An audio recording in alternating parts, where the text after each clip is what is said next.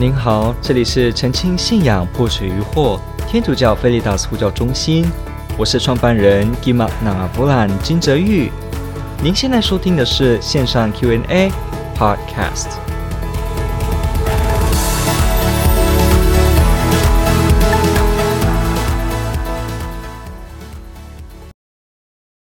我们来看一下今天、哦，我们先看第一个这个，他提到说。基督徒应该如何理解自然律呢？好，OK，这是一个很重要的一个问题。那我们可能会不知道什么叫做自然律。好，那我们花一点时间来大概知道一下律呢？这个 law 这个字就表示我们知道，呃，这是在描述一个法律。那法律是什么呢？那相信大家不一定有法学的背景，那可能我们听众朋友之间有。可是我们会知道法这件事情哦，其实有人为的成分在。一般我们听到什么民法，然后听到什么刑法，它都有人为的成分在。我指的人为的意思是指他在制定这个条文的撰写过程中，究竟要以怎么样的方式，以什么样的形式进行处理，这都是由人为讨论出来的结果。所以法律呢，它基本上而言，在我们今天看到的样子，它是一个人为性的。可是，既然是人为，那人为也有可能就乱为哈，乱就是这个混乱的乱。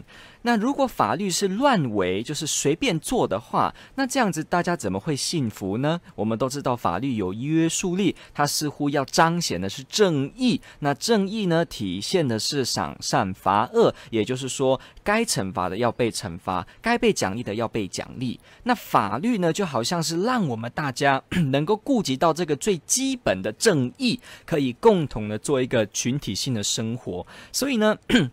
大家听得出来，法律虽然是人为的，可是法律本身它就是需要有一些基础，让它按着这个基础去进行成立。这个基础是什么呢？就是我们说的刚刚提到的正义。那再讲深一点，就是我们所说的道德。换句话说，其实。法律呢，它如果要真正体现出正义的话，它必须去依据道德来进行立法。不过，当然这是呃其中一种的说法，因为有一些的现在有一些的这个法学的理论哈是是什么？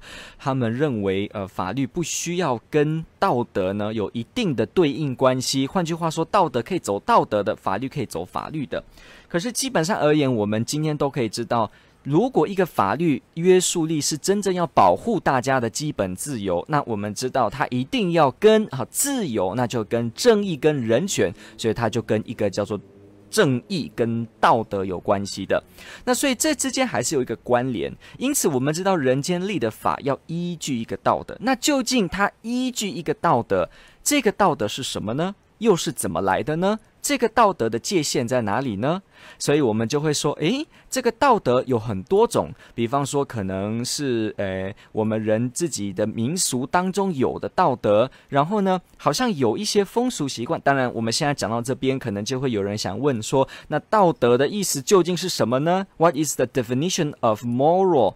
什么叫 ethics？到底什么叫道德？到底什么叫伦理呢？OK，我们这是。不是我们这次这一集要处理的。那我们基本上要碰的就是，既然法律呢，它是要依据道德，它是透过一个规定，人为的规定，使得我们可以顾及到道德层面，顾及到彼此的自由以及社会的正义。那既然是如此的话，我们焦点要放在的就是，所以这个律呢？法律该怎么样的符合这个道德？好，所以我们就一直看到，我们一直在重复讲一件事情，就是法律的律呢，它去跟我们的道德 moral 呢有一定的对应关系，它才能说去呈现出一个所谓的正义。那如果像这样子的话，好，那什么叫做自然律？我们刚刚这样子聊，我们就听到，诶，律跟道德有关系。那什么叫做自然律呢？它是一个天主教的一个，可以说我们天主教会当中非常常见的一个词。好，这个 nature law，这个自然律呢，我们先澄清一下，它跟这个 laws of nature in physics 是不一样的。我们现在讲这个 nature law，我们讲这个自然律啊，第一个有的人会误解，他以为自然律的意思是指哦，天地万物这个物理轨道运行的这种律。比方我们学物理化学的时候，出现很多的公式，这边提到的一种好像大自然的一个自然法则，好像我们看到是这种科学的自然法则，但是其实呢，不是这个意思。所谓的自然律哦。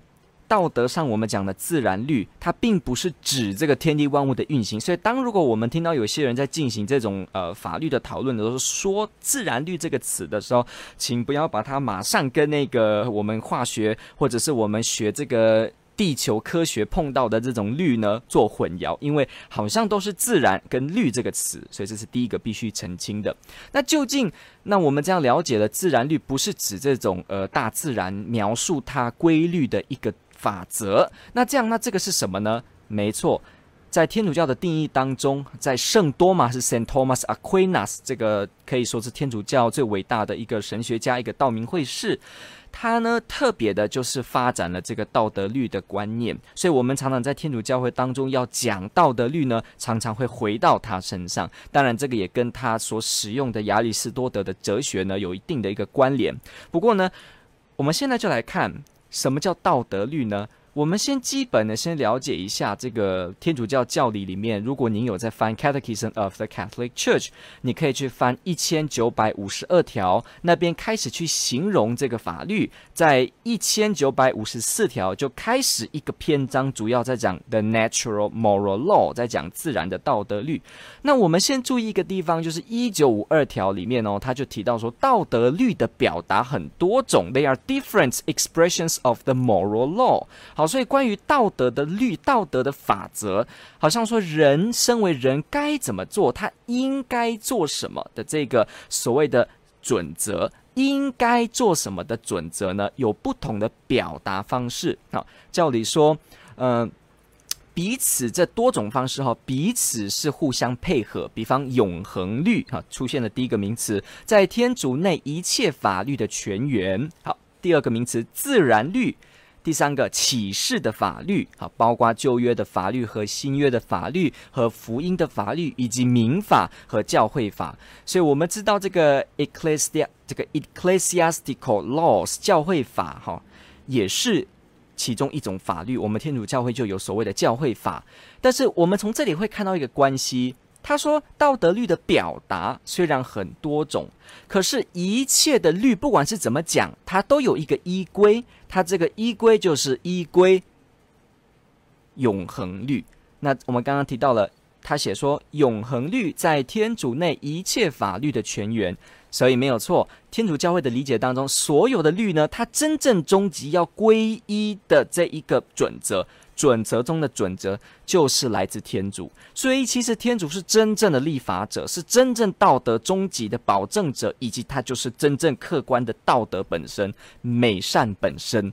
所以我们说，呃，一切的法律，不管是什么。他都必须最终依据天主的这个法律，也就是依据天主在他这个完整的道德跟完善完美当中的这个法律，必须依据他。那既然天主完善完美的这个道德的律，那当然他既然是完整完美，他就不需要改来改去。我们知道，如果一个东西是改来改去，就表示它并没有完整。就像我们今年不断的要编修法律一样，就表示它并没有达到一个完整、成熟以及可以顾及。所有状况的情形，但是天主本身就是完整的，没有缺损的，所以来自他的这个道德当然不需要更改跟修订，所以呢，它是永恒的。永恒的意思，eternal 就是过去、现在、未来都不会变，它就是固定在那边，完整的适用于一切。所以呢，这种呢来自天主的道德的依归，这个叫做永恒律，这个叫做永恒律。好，eternal law，OK，所以我们这里就可以看到，所有的律都会依据这个永恒律。好，那这样子我们这样就可以知道，不管什么呢，它都根植，而且最终都是回到永恒律。这个永恒律就是指是来自于天主。这个跟今天有一些的法律理论不太一样，就是有时候有一些的理论是不去讲说。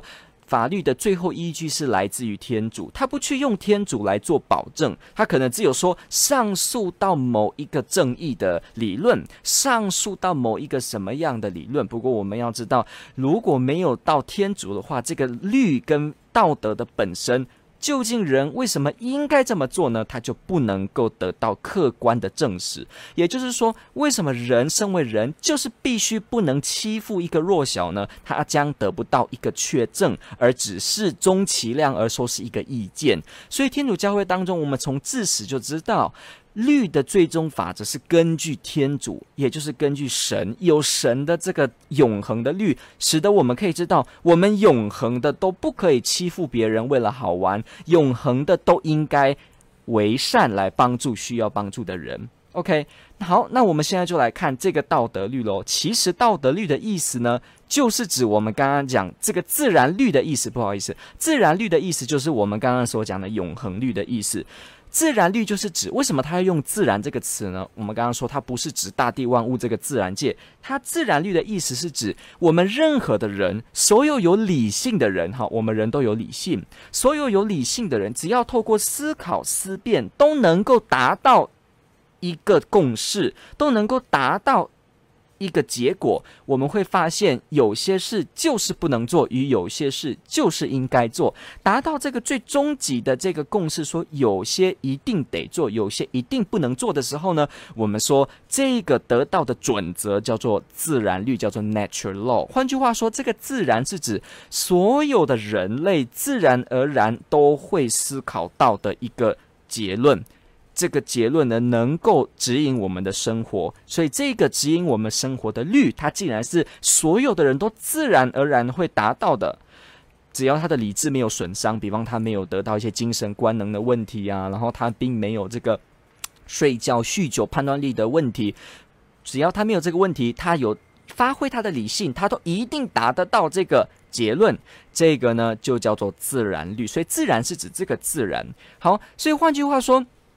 我们举一个比方就明白了，我们不可以杀了人为了好玩。好，杀了人为了好玩。好，这七个字，杀了人为了好玩，杀了人为了好玩是跨文化、跨民族的。任何人不管在哪一个时代，他都知道绝对不可以杀了人为了好玩。只要有理性思辨的人，哈，他就可以推论出说，就是不能够杀了人为了好玩。OK，强暴人为了好玩，像这种很绝对的，而且很清楚，每个人不管什么时代，都绝对不管你是国王，你是平民百姓，你是奴隶，你是贵族，通通你都会知道。心底都会清楚知道，人不能够杀了人为了好玩，或者是戏弄别人为了好玩。像这样子的一个很自然，大家都达得到的一个准则，这就是我们说的这个自然律 （natural law）。所以天主教会讲这个自然律的时候，就是描述这个。那当然，我们说自然律呢，其实也就是永恒律的一个别称。什么意思？因为我们知道永恒律是来自天主永远不变的这个客观道德的这个准则。那人呢？自然律是来自人去理智思考之后达到的一个准则的共识。那这个哦，而且我现在说共识，其实还不只是共识哦，甚至是说大家都一定会不约而同的都会成立的这样子的一个部分。为什么会这么刚好的全部的有理性的人都能够绝对的知道不能够如此，不能够这么做呢？所以我们知道这个必定是来自创造主所给予的。因此呢，创造主的永恒律就跟人自然思考会得到的道德这个自然律呢，就是可以说是一个同义词。所以，我们说自然律、自然律、自然律，其实就是指天主的永恒律。所以，常常我们看到有些时候，我们会看到教会在面对最近的很多一些法律的时候，他常常会讲说，我们大家应该除了民法或者是人间自己做的法律的规范之外呢，我们还要让法律去符合什么呢？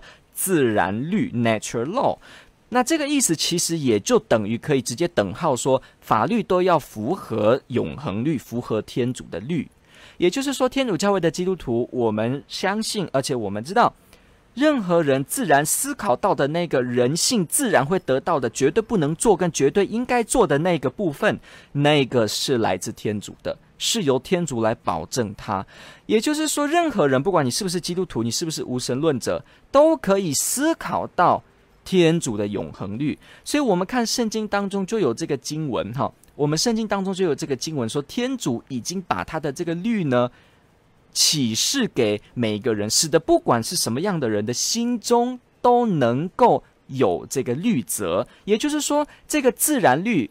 这个永恒律是每个人心中都有的，只要努力思考去思辨都能够有的，所以不能够推推卸说哦，我不懂这个律。比方没有人可以推卸说哦，我不懂杀了人为了好玩是错的哦，没有，我们都会知道这是不对的。好，这是其中一个例子。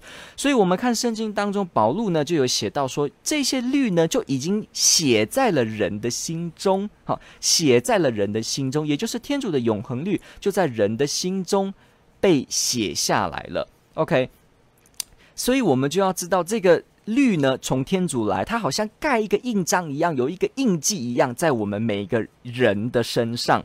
这个这个印记就由天主光照，也是天主给的，所以每个人的理性都能够普遍的都能够知道这个律，而且都应该服从这个律，因为这个律呢是。表示了我们人身为人，自然而然就一定会的，而且它就表示了人的尊严，表示了人的基本权利跟基本的义务，所以任何时候都必须去听从这个自然律，因为这是永恒律。OK，所以自然率，当然这个自然的率呢，它在运用的过程 application，它可以有很多种的变化，随着环境有一些呈现上的变化。不过它背后道理的这个根源呢，它却没有差异性，它却不会变，它是始终连贯的，人与人之间都可以通的。所以天主教很喜欢强调自然律，就表示说我们肯定，不管是什么宗教或团体的人都能够靠这个律呢，不断的进行有效的沟通，来达到促进人类社会正义的一个有效的工具，所以自然道德律是常常天主教会在谈法律的一个基础。我们可能会说，诶，某一个律是国家已经定的了，已经三读通过的了。不过呢，我们还是不遵守。为什么？因为它违反了自然道德律，那我们就不会遵守它。所以有时候说，天主教的基督徒可能会不去做某些律。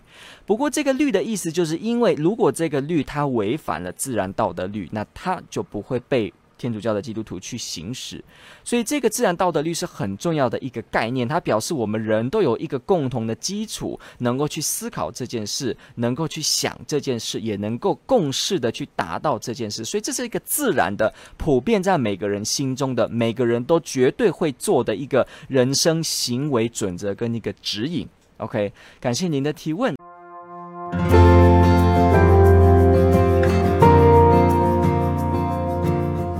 感谢您的收听。若您喜欢本系列节目，支持护教学与福传相关推广，欢迎来到我们的 FB 粉丝专业以及 YouTube 频道，点击订阅哦。也别忘了我们的 Podcast 频道的订阅哦。天主保佑。